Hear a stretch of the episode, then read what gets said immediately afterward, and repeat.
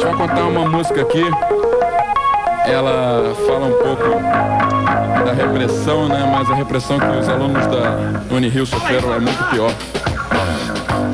Eles expressaram sua verdadeira opinião acerca de uma mulher que se diz primeira-dama do Brasil e que só serve para fazer pseudo-anunciamentos de obras filantrópicas que por acaso viriam a acontecer.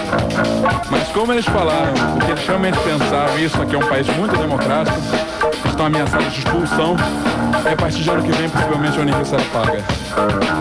Tem uma piada muito maneira aqui para contar para vocês.